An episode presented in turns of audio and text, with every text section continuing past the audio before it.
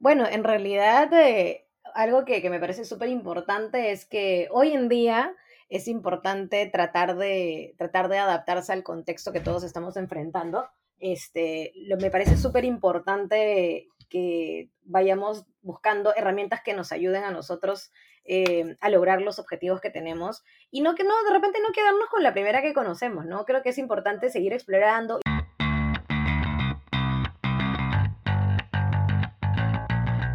Hola, soy Diana Yauri y esto es Innovación para Todos, entrevistas con expertos. Todos los jueves por el podcast de Yellow Brain estaremos hablando sobre experiencias en el mundo de la innovación y tips que puedes aplicar en tu vida laboral. Yo no soy una gran experta en innovación, pero mis invitados sí, así que juntos estaremos aprendiendo más de este mundo de constante evolución, con los mismos protagonistas del cambio. Bienvenidos nuevamente a otro episodio del podcast de Yellow Brain. Hoy nos acompaña Sandra Nakazone. Ella es Head of Design en Telefónica y directora de El Muro, Design School. Sandra nos compartirá cómo fue creciendo en el ámbito profesional y nos dará tips de cómo usar herramientas de ideación en formato digital. Espero que les guste este episodio. Muchas gracias Sandra por estar aquí. Gracias por la invitación, Diana. Vamos a iniciar con eh, la carrera que has estudiado, Sandra.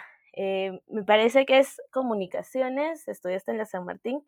¿Qué te llamó más de, de esta carrera? ¿Por qué la elegiste? Bueno, a ver, te voy a contar. Como tú lo has dicho, yo he estudiado ciencias de la comunicación con especialidad en periodismo, ¿sí? Entonces, fue muy curioso porque yo, eh, yo empecé a estudiar eh, más o menos en el año 2006, terminé mi carrera, todo muy bien y empecé a trabajar. Y bueno, salí embarazada un poco joven, ¿sí? apenas terminando mi carrera. Entonces, dejé de trabajar más o menos un año. Y en ese lapso, obviamente, dejando de trabajar, estaba preocupada por recuperar mi carrera, ver qué podía hacer en temas de periodismo, comunicaciones, de repente algo más corporativo, ¿no? Y saltó la oportunidad de retomar, digamos, el, mundo de las comunicaciones. Eh, sin embargo, con el tiempo eh, me hicieron una oferta, me hicieron una oferta relacionada a temas más de comunicaciones, pero en el, en el entorno web. Así es, entonces, al querer retomar mi carrera, digamos que lo que en ese momento estaba en vigencia eran todos los temas de desarrollo de contenidos, comunicaciones, pero en formato digital. Entonces, yo ya venía trabajando muchísimo desarrollo de contenido web, eh, todas las adaptaciones, formatos, obviamente hacía entrevistas y me, fui metiendo muchísimo en desarrollo de contenido para, para formatos digitales. Entonces, me resulta que una persona, estaba llevando yo un diplomado eh, de marketing digital. Entonces, uno de los módulos era experiencia de usuario, ¿no? Y, de hecho, conocí ahí a una persona que, que me ofreció salir del mundo de las comunicaciones y el periodismo y me dijo, oye, ¿te interesa? Y yo la verdad que tomé la decisión, a pesar de que ya tenía un contrato fijo y todo lo demás, me llamó muchísimo la atención de qué trataba lo que iba a hacer y decidí dejar mi contrato fijo, estándar, por irme como freelance, sin tener nada seguro de por medio y sin conocer todavía a la persona. Entonces, para mí fue un riesgo porque yo ya tenía un hijo y obviamente me interesaba velar pues por su futuro y, y lo que, obviamente tener un trabajo más estable, ¿no? pero fue muy curioso porque me llamó tanto la atención y me gustó tanto y ya estaba un poco cansada porque trabajaba en el Estado, o trabajaba en un ministerio.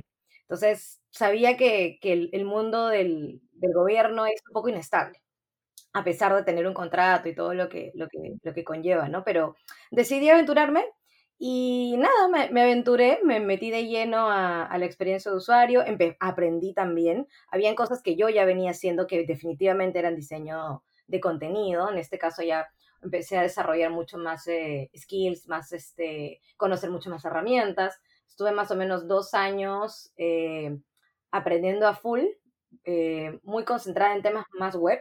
Y ya luego di un salto más este, al cambiar de trabajo. Y obviamente allí ya se me abrió un mundo de posibilidades en cuanto a lo que a diseño respecta, ¿no? Una vez que ya comencé a desarrollarme más en diseño, hasta ahí, o sea, cuando tú em, decidiste llevar esta carrera, o sea, tipo más guiado para periodismo, cuando tú la elegiste, ¿querías irte por ese lado ¿O te gustaban las comunicaciones, pero como que englo todo en global y luego fuiste decidiendo?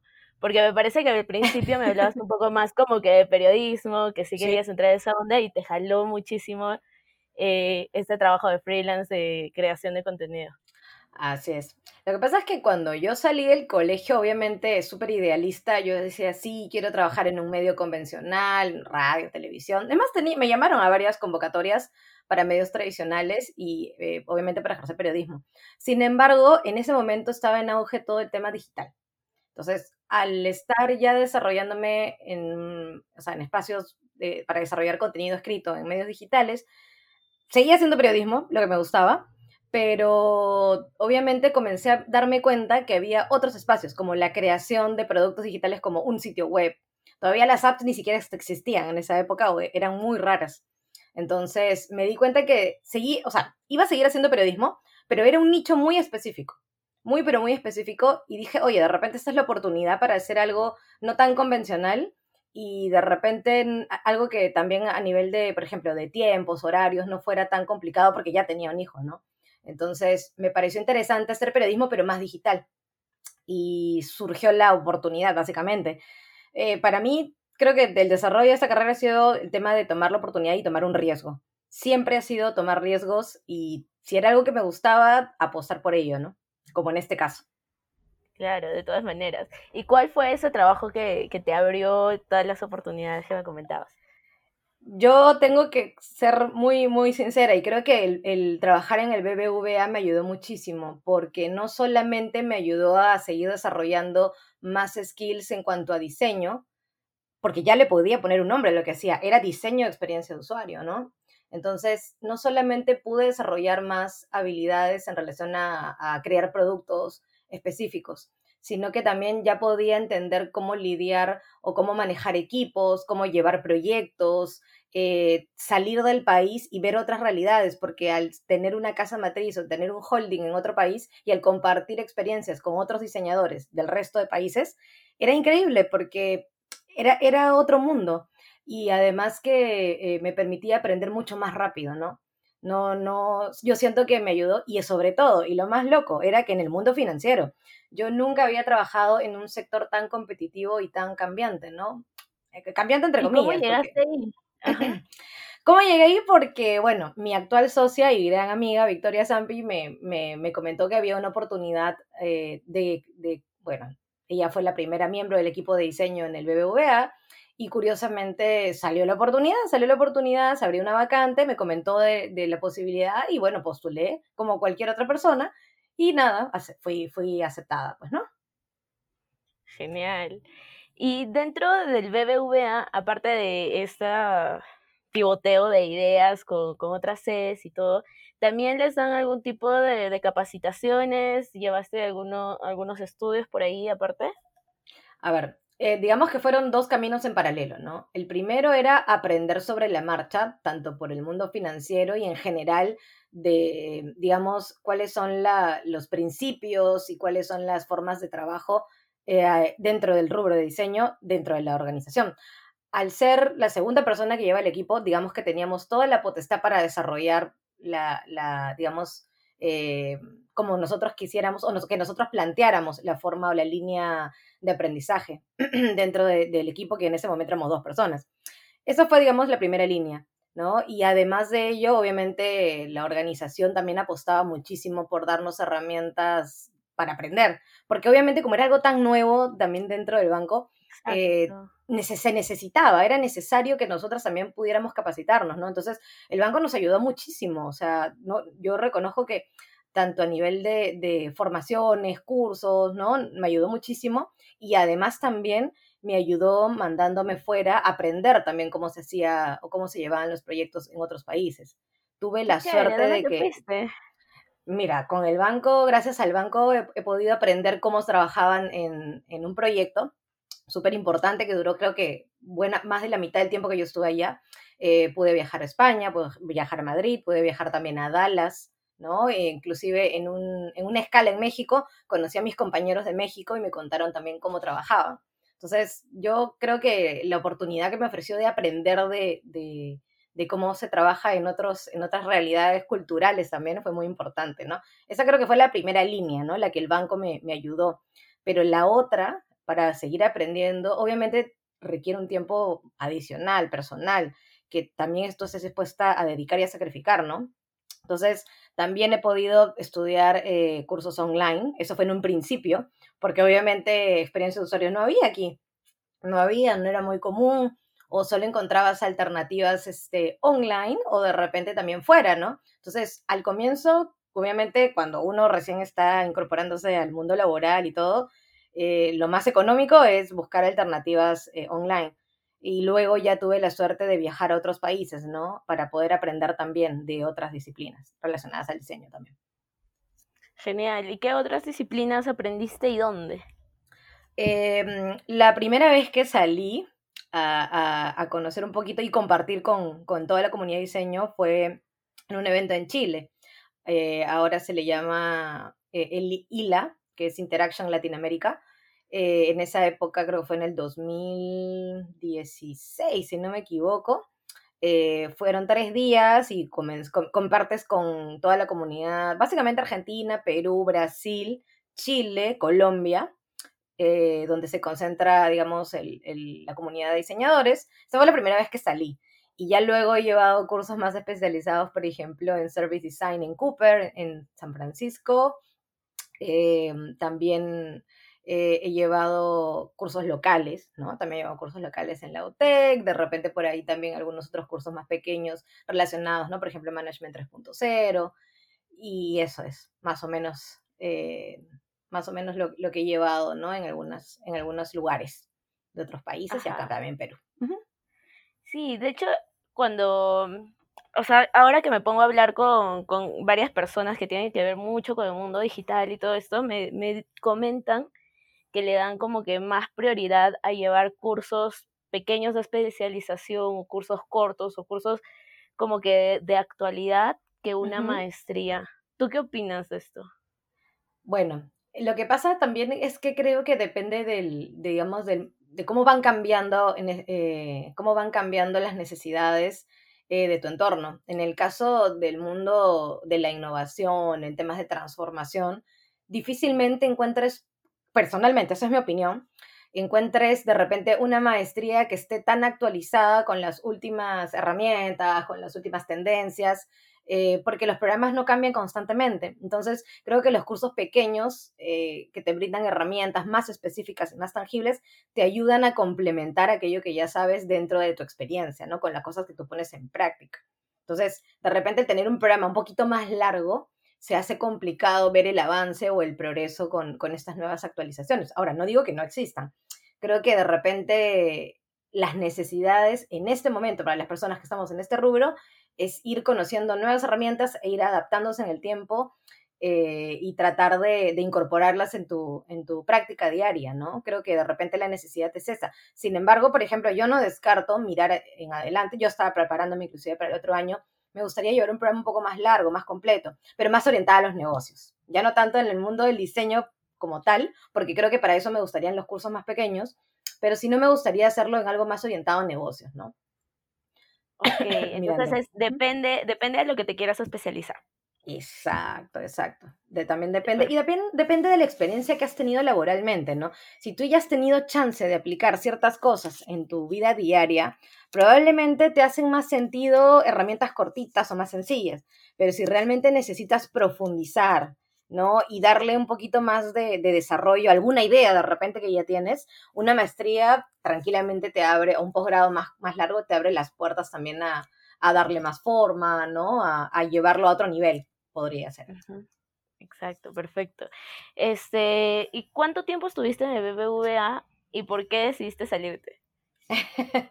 Estuve más o menos cuatro años, casi cuatro años, ¿no? Eh, creo que el, el BBVA me dio muchísimo, me hizo crecer muchísimo en poco tiempo, me dio muchas herramientas y conocí grandes amigos y creo que también allí nacieron las oportunidades que hoy tengo en mi vida, porque gracias a ese espacio, eh, obviamente también eh, conocí a Victoria, bueno, nos conocimos un poco más de cerca y también logramos eh, formar la escuela que hoy tenemos, que es el muro. Creo que es una de, las decisiones que, digamos, los momentos que me entregó el BBVA y, y, en ese tiempo, obviamente, ¿no? Y luego, después de eso también, eh, decidí porque sentía que el mundo financiero eh, de repente ya me había dado muchísimo conocimiento, pero quería algo un poquito más agresivo, un poquito más competitivo, más complejo y de repente más cambiante, ¿no? Y que de repente necesitara un poquito más de ayuda de mi parte. La ventaja del BBVA es que tiene un grupo muy, muy sólido. Ya habían también, yo fui la segunda miembro del equipo en el BBVA. Entonces, cuando yo me fui, ya eran un grupo de casi 10 personas con, muchísimo, muchísimo soporte, muchísima gente que, que ya tenía bastante know-how y, había ayudado, bueno, yo había contribuido en una parte también a, que ese equipo se, logre, ¿no? Había ayudado a que también eso se desarrolle. Entonces sentí que de repente el trabajo que yo tenía que hacer ahí había terminado y tenía que enfrentar de repente algún otro reto, ¿no? Y, en este caso también se me presentó, gracias, bueno, gracias a, a una oportunidad, sí, se me presentó un reto mucho mayor, creo yo, porque era algo que era dirigir un equipo por mi cuenta, ¿no? Entonces, sí, obviamente fue muy bonito el, tiempo en el BBVA, mucho aprendizaje, eh, pero ya los, los retos tenían que cambiar. Ese fue el motivo principal. O sea, saliste del BBVA para crear el muro. Eh, no, no, no, no. Curiosamente fue en paralelo. Siempre lo, lo mantuvimos, digamos, como, como era un espacio de aprendizaje que nos gustaría llevar en paralelo y que obviamente en algún momento me gustaría que esto sea, digamos, mi fuente de actividad principal. ¿sí? Sin embargo, no. Me recibí una oferta en otra empresa, eh, una empresa de telecomunicaciones en Telefónica. Ok, ok, ok. Y ahora estás en Telefónica. Así es. Estoy ahí como jefe de diseño. Qué chévere. ¿Y cuál es más o menos tu, trabajo en Telefónica como jefe de diseño para, poder entenderlo mejor? A ver, te cuento un poquito. Eh, como jefe de diseño estoy, para comenzar, el equipo de diseño se encuentra dentro de la gerencia de experiencia cliente, ¿sí? Entonces, eh, dentro de la experiencia de gerencia cliente, eh, digamos que tenemos como misión, ¿no? Obviamente brindar la mejor experiencia en todos los puntos de contacto para todos los clientes y obviamente no clientes, también usuarios finales. Entonces, dentro del equipo de diseño eh, trabajamos de diferentes frentes, desde el momento de la creación de iniciativas o, bueno, en el acompañamiento al desarrollo de productos nuevos o funcionalidades nuevas, puede ser a través del app, puede ser a través de la web, puede ser a través del bot, puede ser a través de, no sé, de, los, de los otros canales, así como también eh, servicios adicionales, ¿no? Entonces, yo los puedo atacar desde diferentes frentes. Eh, por ejemplo, desde el momento de la creación o desde el momento también de la difusión y de la bajada eh, hacia los canales de atención. Entonces, el diseño que yo veo está más orientado al customer experience o experiencia cliente, no tanto a la experiencia de usuario como en el, en el BBVA, ¿no? Yo me encargaba más de experiencia de usuario, productos específicos, funcionalidades específicas, pero aquí no, vemos el, el diseño desde el momento en que se quiere crear algo y hasta el momento de hacer la bajada, la comunicación y la ejecución en todos los canales de atención. Entonces, es un, es un reto mayor porque obviamente involucra eh, mayor coordinación, mayor supervisión, ver más detalles minuciosos en todos los puntos de contacto, ¿no? Y obviamente eh, es un reto porque también eh, las necesidades de las telcos cambian, creo que mucho más rápido. ¿No? Porque la tecnología crece a pasos agigantados. Sí, sí, sí, sí, definitivamente ahora todo está desarrollándose muchísimo más rápido. ¿Y qué me dices del muro? ¿A qué se qué específicamente hacen, a qué se dedican, cómo lo cómo desarrollan sus proyectos? El muro nació, como te comentaba, como una propuesta en paralelo a lo que hacíamos siempre. Eh, surgió por la necesidad de transmitir nuestra propia visión del diseño y la forma de aplicación dentro del contexto local, porque no existía, digamos, o no habían muchas alternativas de formación en experiencia de usuario o en temas vinculados al diseño en general. Entonces, eh, habían, sí, obviamente, habían opciones externas, habían algunas locales, pero nosotros teníamos una visión muy particular de cómo se debería ejecutar el diseño o de cómo debería aplicarse, ¿no? Entonces, al querer poner nuestro propio sello, nuestra marca personal, pues nace esta, esta propuesta y surgió casi como en un juego porque decidimos hacerlo primero en la casa de, Victoria. Pusimos un piloto aplicándolo en todos los conocimientos y todo el, el proceso de diseño. Hicimos un piloto, probamos con el primer taller de inmersión, hicimos solamente un taller probando, nos fue muy bien, probamos con ocho personas, fue algo muy, pero muy, este, muy pequeño, mucho más controlado, obviamente nos equivocamos, aprendimos, planteamos un montón de mejoras y ya vamos a cumplir, si no me equivoco, tres años, ¿no? Vamos, llevamos por los dos años, en verdad. Entonces, este, hace poco hemos cumplido dos años, em, estamos entrando ya al tercero. Em, de verdad que, de verdad que ha sido todo un, un, camino muy largo de aprendizaje también. Y desde el momento en que nos iniciamos, iniciando con un pequeño taller de inmersión, pues obviamente ya hemos aprendido muchísimo y en el camino fuimos entregando otro tipo de propuestas de valor, no solo relacionadas al tema de UX o experiencia de usuario, sino también de diseño de servicios, eh, management, ya tenemos también un poco de management 3.0, design operations o design management en general. Eh, hemos tenido también talleres relacionados a, al UX writing. Eh, hemos también trabajado sobre clínicas. En verdad tenemos hemos comenzado ya a abrir y explorar otras alternativas y nos gustaría que siga creciendo, obviamente, ¿no? Claro, perfecto. Y ahora esto, imagino que ya está todo en formato digital y con este tiempo en que todo el mundo está tomando cursos, porque ahora en cuarentena he visto a la mayoría, creo que de mis amigos, incluyéndome a mí, metiéndome todo el tiempo en cursos pequeños para aprender esto, el otro, y que todo esté digitalizado facilita muchísimo las cosas. Mira, te voy a contar una anécdota. Más que anécdota, creo que es, es algo, un hito importante para nosotros en la escuela. Nosotros veníamos trabajando, obviamente, con foco en, en, en el aprendizaje presencial, ¿no? En el vivencial y presencial. Entonces, teníamos dos grandes talleres en marcha. En realidad, un taller y un programa, ¿sí? El programa avanzado.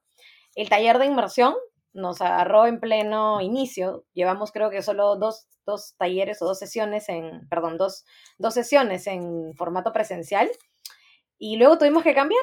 Sí, tuvimos que cambiar, tuvimos que cambiar de golpe con todo el tema de la cuarentena, las restricciones. Y el programa avanzado de, de UX y Service Design también tuvimos que adaptarlo y es un programa de más o menos cuatro meses. Se extendió un poquito más, inclusive, porque obviamente el formato digital exigía que nos adaptemos, ¿no? Pero lo, lo supimos sobrellevar muy bien, creo que aprendimos muchísimo, los alumnos también aprendieron que es muy, es muy eh, posible, ¿no? Adaptarse al, al entorno digital y fuimos aprendiendo junto con ellos también a desarrollar nuestras clases en formato digital, porque obviamente no teníamos esa propuesta de valor todavía y ellos también fueron aprendiendo a adaptarse al, al, a cómo recibir ese conocimiento y a ponerlo en práctica en formato digital. Y de hecho, veces ese es el tema que, hoy estamos, digamos, que nos trae para conversar el día de hoy, ¿no? Cómo aprender a utilizar herramientas en formato digital. Exacto, perfecto. Y ahora que, ya vas tocando este tema, para profundizar más, vamos a pasar a la otra parte del podcast, que es donde nos das tus tips, tus recomendaciones, en base a tu experiencia sobre herramientas de ideación en formato digital. Y un poquito para ponernos en contexto, ¿cómo era antes? ¿Cómo es ahora? ¿Cómo ves tú que ha cambiado esto? Bueno, es, es bien curioso, ¿no? Porque antes nosotros confiábamos en que las sesiones de ideación, en algunos casos, bueno, lugares donde todavía, digamos, mantienen una estructura más tradicional o todavía no mantienen esta visión más eh, más de incorporar eh, frameworks o formas de trabajo eh, orientadas a la innovación o de repente con el core de transformación digital, pues lo que hacías para idear es simplemente alguien estaba en su escritorio, investigaba algo, recibía algún reporte y decía, hoy creo que esta idea creo que puede ser útil, revisaba eh, benchmarks, análisis de mercado, etcétera, y bueno, más o menos hacía un planteamiento que podría ser individual o de repente grupal, ¿no? En consenso basándose en la información o en la data que tenían. Entonces, digamos que esas son las organizaciones tradicionales. Eh, dentro de los espacios o lugares de trabajo donde ya venían incorporando este, estas formas de pensamiento un poco más disruptivos o tratar de incorporar herramientas o frameworks eh, o marcos de trabajo eh, mucho más enfocados en, en la innovación, pues obviamente ya trabajábamos con ciertas herramientas digitales, ¿sí? Pero como material de apoyo, Entonces, nosotros, ¿en qué nos residíamos antes? En trabajar con tu pizarra gigante, una sala con tus paredes en blanco y tus posits y tus papeles y tus plumones, pues, ¿no? Y esas serán más o menos tus herramientas fuertes para poder, este, ¿no? Imprimías tus canvas en tus papelotes, en todas las paredes, ¿no? Para que la gente se y comenzara a, trabajar. Entonces, ¿qué es lo que hacíamos antes? Era imprimir todo, pegarle en todas las paredes en blanco, jalar tus posits y tus plumones y obviamente aplicábamos técnicas, sí, técnicas eh, basadas en el design thinking, ¿no? Por ejemplo, coge tu hoja de papel en blanco, divídela en ocho y haz un crazy eight o un ocho locos, ¿no? Y comienzas a hacer tu ideación basándote en tus premisas, digamos, este, tus premisas innovadoras. Genial, hasta ahí funcionaba todo muy bien. ¿Qué otra técnica utilizábamos antes? Pues tranquilamente, igual, juntábamos a todos en una sala, en algunos casos utilizábamos el, el design sprint, todos encerrados cuatro o cinco días para poder trabajar también en conjunto, ¿no? Entonces, siempre teníamos tu soporte digital, tu computadora, obviamente, ¿no? Pero, y podías documentar, quizá también sí en digital, pero era un material de apoyo, no era tu herramienta principal de trabajo para moderar ni, ni, ni gestionar sesiones. Yo creo que en algunas organizaciones sí se apalancaban muchísimo en formatos digitales, pero en este momento absolutamente todo, desde la búsqueda de información hasta la ejecución de las sesiones de, ideación, todas se hacen en formato digital, porque la única forma de conectarnos con otro ser humano en este momento es a través de una pantalla, a través de un celular y a través de alguna herramienta de, de videollamada, ¿no? Entonces, lo monstruo de, ese contexto antes era que tú te podías ganar con todas las emociones y las percepciones, porque la persona Eso te a Eso es. Sí. Como que me contaste y ya me estaba emocionando. Entonces ya, ya veía como que todo, o sea, estás en un grupo eh, de personas que todos son, eh, pueden ser amigos o no, pero todos lanzando ideas. Eh, es como que se forma un ambiente creativo mucho, más intenso, ¿no? Y ahora, ¿cómo, cómo lo están manejando? O sea, ¿cómo intentan mantener esta, esta misma energía o esta misma creatividad y a cada uno por su lado? Mira, eso es algo bien curioso, porque así como mencionas que existía esa buena energía, esa sensación de, de trabajo colaborativo, que era muy, muy bueno, en ese momento, por ejemplo, tú podías poner música, ponías algo de comida, habían espacios y breaks para romper un poquito también con, la intensidad de la carga de trabajo y, luego retomabas, ¿no? Ahora, eh, también, ojo, ¿ah? esta es la parte buena, pero también existían momentos de tensión, ¿sí o no? Momentos feos, difíciles, en que alguien decía, yo no estoy de acuerdo, yo tampoco, y se, y se, generaban situaciones tensas también, pero se podían manejar porque la forma de contactarse de manera, de manera natural era el lenguaje el lenguaje visual, el lenguaje no verbal, el, cómo te expresabas con el cuerpo y tú ya sabías más o menos cómo interactuar o cómo intervenir. Eso era, digamos, las dos partes, las buenas y las malas que teníamos, pero sabíamos cómo manejarlo. Ahora, al pasar el formato digital, primero dependemos exclusivamente de una herramienta de, videollamada, llámese Zoom, llámese Meet, bueno, la que, la que se use en ese momento, ¿no? Entonces, primero que nadie quiere poner sus cámaras. Ese es, un, ese es el primer reto. Nadie quiere poner sus cámaras. Entonces, tú no puedes saber cómo está la otra persona, si realmente está dando todo de sí y si realmente está súper enfocado en, el propósito que tienes con, con, con la idea que quieren sacar adelante. Entonces, no puedes saberlo. Ese es el primer reto. Luego, lo segundo también es lograr que la gente esté lo suficientemente conectada eh, en el mismo propósito. Entonces, uno puede estar de repente hablando por teléfono con el micro apagado y con, la cámara y con la cámara apagada, entonces no lo puedes saber. Esos, esos creo que son los principales retos.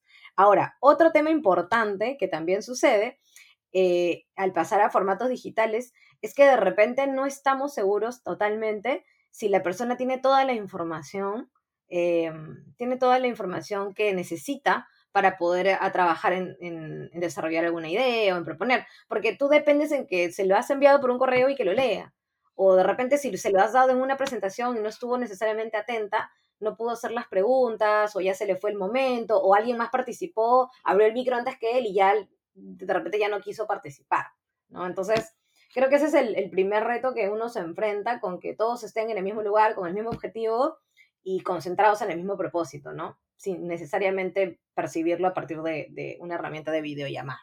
Eso creo que es el, punto de partida. Pero una vez que tú ya logras que todos estén ahí, eh, de repente ya concentrados, creo que el siguiente paso viene también en saber qué tipo de herramienta vas a utilizar para que la gente eh, pueda manejar sus ideas correctamente. Escribir en, papel y lápiz creo que puede ser a veces un poquito más fácil porque uno guarda con mucho recelo su, su idea hasta en el momento en que decide hacerla pública y de repente al final la pegas y luego se comparte y nadie supo quién lo puso, ¿no? Pero hoy en día nosotros utilizamos tipo estas pizarras, ¿no? Estas pizarras o estos boards como Mural o Miro o el Google Jamboard. Entonces, tú puedes ver siempre quién está escribiendo, bueno, casi siempre, depende de la herramienta, tú puedes ver quién está escribiendo qué. Entonces, a veces hay mucho temor o cuestionamiento, oye, van a cuestionar mi idea o de repente mi idea no es tan buena como la de la otra persona o ya la puso primero y ya no la vuelvo a poner, ¿no? Entonces, cuando se trabaja en este tipo de herramientas comunitarias y colaborativas este, en línea, a veces sucede eso. Eso es uno de los factores. Y el otro también es con el uso, porque no todos saben utilizar las mismas herramientas, porque tienes stakeholders de diferentes áreas y no todos han aprendido de repente. Me pasa, por ejemplo, cuando invito gente que de repente dentro de su actividad cotidiana no es utilizar ese tipo de herramientas, sino de repente es más eh, trabajar con la fuerza de ventas o de repente trabajar más con los canales de atención. Entonces, obviamente su actividad principal es otra, ¿no? O de repente está muy orientada a la parte técnica, al soporte técnico.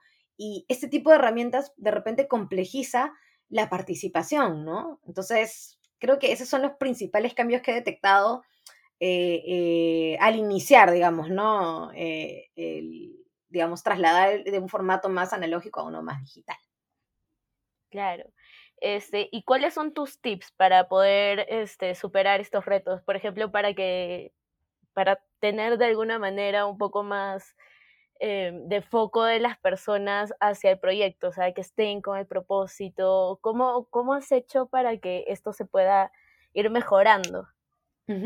Mira, lo primero que opto por hacer es siempre poner las reglas claras antes de iniciar cualquier sesión, en cualquier tipo de reunión. Obviamente las recurrentes se manejan de manera distinta, pero en, aquellas donde yo tengo control de la, del, digamos, del objetivo que yo quiero lograr, es importante poner las reglas de entrada. Ejemplo súper claro y súper básico, lo hago en la escuela como en el trabajo. ¿ah? Cámara, o sea, tiene que tener cámara, micros apagados cuando la otra persona está hablando, cuando uno, una, la persona que quiere dar su opinión está compartiendo. Son cosas bien sencillas que parecen, ah, Sandra, son muy básicas, pero ayudan muchísimo a, aterrizarlo, ¿no? Y reglas claras desde el inicio, micros apagados, en algunos momentos se necesitan las cámaras prendidas. Eh, si no hay participación, este, yo igual obligo a la gente o forzo a la gente a que por lo menos me diga si está de acuerdo o no está de acuerdo, porque no me gusta hablar en el eco ni en el silencio y saber que estoy frente hablando con la pared, ¿no? E, es, es, un poco feo a veces poner cierto tipo de reglas que parecen medias, medias este, primariosas, parecen de colegio, pero creo que tanto a adultos como a niños, como a jóvenes, nos ayuda muchísimo, ¿no? Siempre poner las reglas. Están volviendo a aprender, claro, están, están volviendo a aprender un nuevo, un nuevo uso de, de sus herramientas de trabajo y de todo, porque estando en casa inclusive hay muchísimas distracciones y, o sea, yo no tengo hijos ni nada de eso, pero yo me imagino con hijos. este, sí, de todas maneras es como que muy fácil poder poner ahí el, ok, ya estoy en mi reunión, apago mi cámara y me pongo a cocinar escuchando lo que están diciendo. Sí. Este, sí, de todas maneras, hasta que la gente se acostumbre y pueda distribuir bien su tiempo. Así es. Para dar el 100%, yo creo que, que sí, definitivamente va a ser así un poco. No, y además, además tienes que ser también consciente de que hay que tomar en consideración la realidad de cada persona. Si tú tienes hijos pequeños, por ejemplo, yo no puedo exigirle a una persona que esté con la cámara prendida 100% mirándome dedicado. O sea, tiene que hacer otras cosas mientras está en casa y eso hay que tomarlo en consideración en el momento de que tú creas ese espacio. Sabes que hay personas que no van a poder estar de repente al 100% o necesitas de repente hacer una o dos pausas en el camino, ¿no? Para que se den esas licencias. Claro. Eso es. Muy bien. Perfecto. ¿Y qué herramientas este, recomiendas para llevar a cabo tus proyectos? ¿Cuáles son las que más te han servido? Bueno, eh, digamos que primero, para, para, empezar a ordenar mis ideas, para mí y para poder planificar, trato de hacerlo siempre en, de repente en, Mural o en Miro, que es como una pizarra, eh, que inclusive ya tiene canvas específicos, canvas para eh, bajar o aterrizar, por ejemplo, mapas de empatía, user personas, que son estas herramientas que se hacen en, la etapa de comprensión, digamos, en diseño, ¿no? Eh, estas herramientas, claro, lamentablemente hay algunas que son de paga tienen sus versiones gratuitas, tienen algunas, algunas este, restricciones, obviamente, dependiendo del tipo de plan que tú tengas que puede ser gratuito, solo tienes un par de proyectos libres, pero si realmente necesitas utilizarlo como una herramienta para el día a día, obviamente utilizo o Mural o Miro, ¿no? En el trabajo utilizo Miro, en, la vida, en mis gestiones personales utilizo Mural, ambos son muy similares. Google Jamboard también es muy similar. Eh, es un poquito más limitado, pero también funciona muy, muy bien, ¿sí? Entonces, creo que estos dos espacios nos permiten eh, poner un montón de ideas sueltas y si quieres borrarlas y luego dejarlas a un costadito porque las quieres tener ahí guardadas, está bien. Funciona como si fuera tu pizarra, esa pizarra llena de posits y llena de ideas en tu trabajo, ese espacio que tenías, funciona de manera muy similar, ¿no? Ayuda muchísimo. Esa es una de Todas estas son herramientas como que colaborativas todas son colaborativas. Lo que me gusta, por ejemplo, el mural es que ahora le puedes añadir un timer y cuando haces workshops de, de, ideación, por ejemplo, tú le pones un timer arriba y también le, avisas a la gente que ya terminó su tiempo y que tiene que acabar, ¿no? Que acabar este, eh, de, la actividad, ¿no? Pero ojo que esas son, todas las herramientas para mí eh, son complementarias. Tranquilamente tú puedes apalancarte en cosas básicas como una hoja en Google Drive o en OneDrive no, no son, para mí, no definen el éxito. Una herramienta no define el éxito de un proyecto, pero sí te ayudan a aterrizarlo o te ayuda a tomar decisiones, ¿sí? Entonces. Claro, y, es más, son más dinámicos, hay como que los colorcitos, como me dices, eh, literal, como si pusieras post-its en la pizarra. Eso es.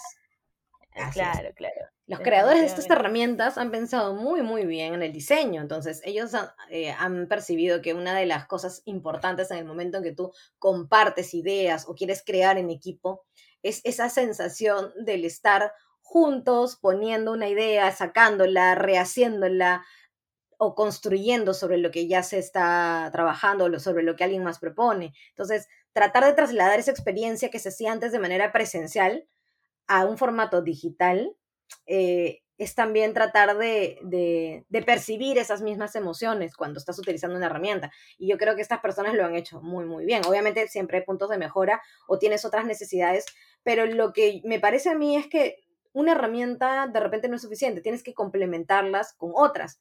Por ejemplo, eh, utilizar una herramienta de videollamada que te derive a salas de trabajo al azar, me parece sensacional. Por ejemplo, lo que hacíamos en los talleres de ideación es al azar formábamos grupos, o de repente no tan al azar, eh, formábamos grupos para que se pongan a idear en, equipos más pequeños y luego volvían nuevamente todos a, tomar atención sobre el, moderador, ¿no? Entonces, imagínate trasladar esa experiencia de ideación al formato digital. Eso lo hace Zoom, ¿no? Eso también tranquilamente lo hace Zoom o lo, hace lo hace este, eh, el Teams, otro tipo de herramientas. Entonces, creo que, creo que es un complemento de varias herramientas, pero que también se pueden reemplazar tranquilamente con herramientas básicas como el WhatsApp, con herramientas básicas como una llamada eh, colaborativa en un celular. Se puede hacer, pero creo que eh, eso, eso simplemente te facilita más o te da esa experiencia wow o diferente, ¿no? Exacto, definitivamente. Entonces, para videollamada, ¿nos recomiendas Zoom? ¿O hay también alguna otra que te guste? Sí, en la escuela, por ejemplo, estamos utilizando Zoom porque te permite separar ya a los chicos en grupos y como ellos trabajan sus proyectos de manera grupal, bueno, en equipos, eh, por ejemplo, nos ayuda muchísimo porque ellos ya tienen un espacio y yo puedo ir saltándome de sala en sala para ver cómo van avanzando. Entonces, ¿cómo lo hacíamos antes de manera presencial? Cada uno se iba a sus mesas de trabajo y yo pasaba mesa por mesa para ver cómo iban avanzando. Entonces, si te das cuenta, es tratar de trasladar esa misma experiencia en el formato digital. Entonces, Zoom nos ayuda muchísimo. De verdad que nos ayuda bastante. Ajá, eso es en el, en el premium. No sabía que había este tipo de, o sea, que podías separarlo y encima ir de sala en sala chequeando qué tal, cómo va. Sí, claro. Perfecto. Eso me gustó bastante. Por eso es que en la escuela optamos por eso, ¿no? Obviamente en el trabajo ya depende de la, de la, de la definición corporativa, ¿no? Obviamente. Entonces, este, pero igual se puede, siempre se puede adaptar. Eh, por último, buscamos otras alternativas, ¿no? A veces hasta los grupos de WhatsApp temporales funcionan. no es lo ideal, obviamente, pero también funcionan, ¿no? Ajá. ¿En el trabajo también utilizan Zoom? No, en el trabajo utilizamos el Teams, porque todos utilizan la suite de Microsoft, ¿no? Ah, genial. ¿Y qué tal con Teams? Muy bien, bueno, de hecho, eh, creo que tienen em, funcionalidades muy similares y creo que lo, curioso es que, mira, en todo este tiempo de cuarentena he visto cómo han ido adaptando las funcionalidades. Es increíble.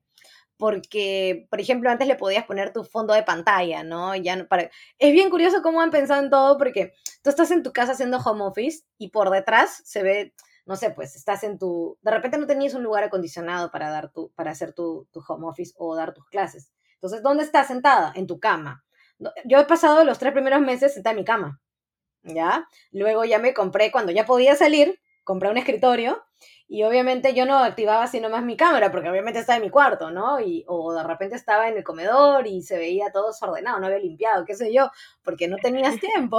Entonces, que te pongan un background de pantalla cuando estás en videollamada, imagínate qué genial es eso, ¿no? Han pensado en todo. Entonces, creo que cada, cada herramienta ha ido pensando en las necesidades o sea, tal cual como lo estamos viviendo todos en este momento, ¿no? El trabajar desde casa, estudiar desde casa. Es increíble. Sí, definitivamente. ¿Y cuáles son otras herramientas que, estás utilizando últimamente? Ah, bueno. Eh, me gusta utilizar eh, los, los, em, las páginas que te ponen el timer, ¿no? Para poder este, controlar las sesiones, para que los chicos o las personas que participan dentro de las sesiones o actividades de ideación eh, mantengan foco en el tiempo para poder lograr. Son un montón de páginas, en verdad. Yo busco la primera que me salga en Google y la que mejor me desacomoda, le, ya está. No tengo una predilecta, digamos, pero ayuda muchísimo para controlar el tiempo. Entonces, eso, antes que hacíamos, yo tenía un huevito, que son esos huevitos de cocina, que suenan a determinada cantidad de minutos, eso lo poníamos en las clases. Entonces, este, obviamente ya no utilizamos eso, ¿no? Porque obviamente lo voy a escuchar yo nomás o de repente por ahí sí suena bien en el, en el audio, pero nada, ahora buscamos herramientas que, no, que nos ayuden, ¿no? Dependiendo del, del timing, porque una de las actividades importantes de las sesiones de ideación es controlar el tiempo, para que nos, no nos estanquemos o para que de repente fluya bien la dinámica, ¿no? Eh, lo otro también que me gusta muchísimo es tratar de documentar todo en digital para luego no tener que hacer la bajada más pesada. Por ejemplo, eh, cuando queremos documentar utilizamos las hojas de OneDrive, pero en la nube. Entonces, cuando hay que hacer bajada de, todos los hallazgos o todas las cosas que venimos trabajando en, la sesión de ideación más colaborativa, en lugar de descargar tu archivo en PPT, este, es algo tan sencillo como eso, ¿no? Pero trabájalo todo en la nube y si son varias personas que te ayudan a, bajar la data, pues tienes todo ya en línea y lo puede ver todo el mundo y lo compartes y lo editas y pueden ver el avance y el progreso, ¿no?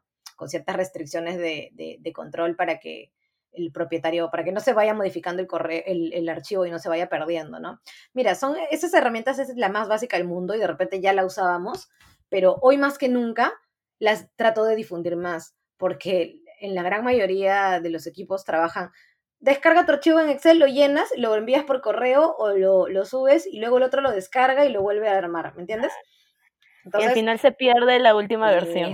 Eso es, o no sabes tampoco qué pasó, o si no guardaste la versión anterior, no ves el historial, entonces ya no sabes qué sucedió con, con eso, ¿no? Entonces, parece algo básico, pero ahora lo promuevo más que antes, mejor dicho, ¿no? Trato de promoverlo un poquito más que antes. Y bueno, de repente también eh, parece algo loco, pero eh, la música me parece que es un elemento muy importante en las sesiones de ideación porque ayudas a que la gente no se sienta forzada o, o generar silencios incómodos, que es lo mismo que nos sucedía también en que nos sucedía también en, en los espacios en presencial, ¿no? Tratar de que sea, de que la, la, sesión fluya de manera relajada, para que no se generen eh, momentos de tensión o momentos incómodos, para que también la gente tenga esa sensación de que está en un lugar cómodo, ¿no? Por eso una lista básica de Spotify, check, creo que es otra herramienta importante. Y la otra, que otro, otro, otra cosa que me gusta son eh, los mapas de feedback o los espacios, ya sea crear una encuesta o algo que te permita recoger feedback o retroalimentación de la sesión, porque siempre tienes una oportunidad para mejorar. en dónde lo hagas, para mí es irrelevante. Puede ser un Google Forms, puedes, crear inclusive un Canvas mismo en las mismas herramientas que ya tienes, que es Miro o Mural o lo que fuera. Eh, pero más allá del soporte, ¿no? Eh, para mí es importante la herramienta que es recoger feedback.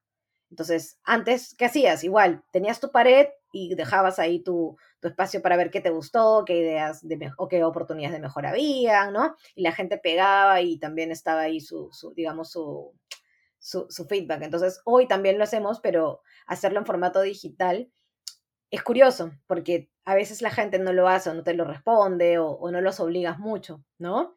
Entonces, cuando era de manera presencial, por lo menos contabas los posits y sabías que alguien no había puesto algo. ¿Ya? Entonces, ahora no necesariamente sabes quién ha dejado, o bueno, puedes ver de repente en el mural quién, cuántas, cuántas personas han dejado feedback, pero es más complicado o si mandas un formulario en Google Forms es más difícil. Entonces, lo que tratamos de hacer es de dar incentivos para que la gente deje feedback, ¿no? Por ejemplo, hace poco di un webinar en, en, el, trabajo, ¿no? Junto con las chicas del equipo de recursos humanos, ellos también tienen su, su encuesta para que obviamente valoren la sesión que yo he brindado. Y bueno, lo que hicimos fue dar algunos incentivos, ¿no? Algunos pequeños eh, con un concurso, ayudas a estimular a la gente, ¿no? Y eso también ayuda a que cuando vayan soltando ideas, la gente te deje también mejor feedback, ¿no? O mejor, mejor feedback en el sentido, no, más feedback, ¿no? Que te dejen feedback. Exacto.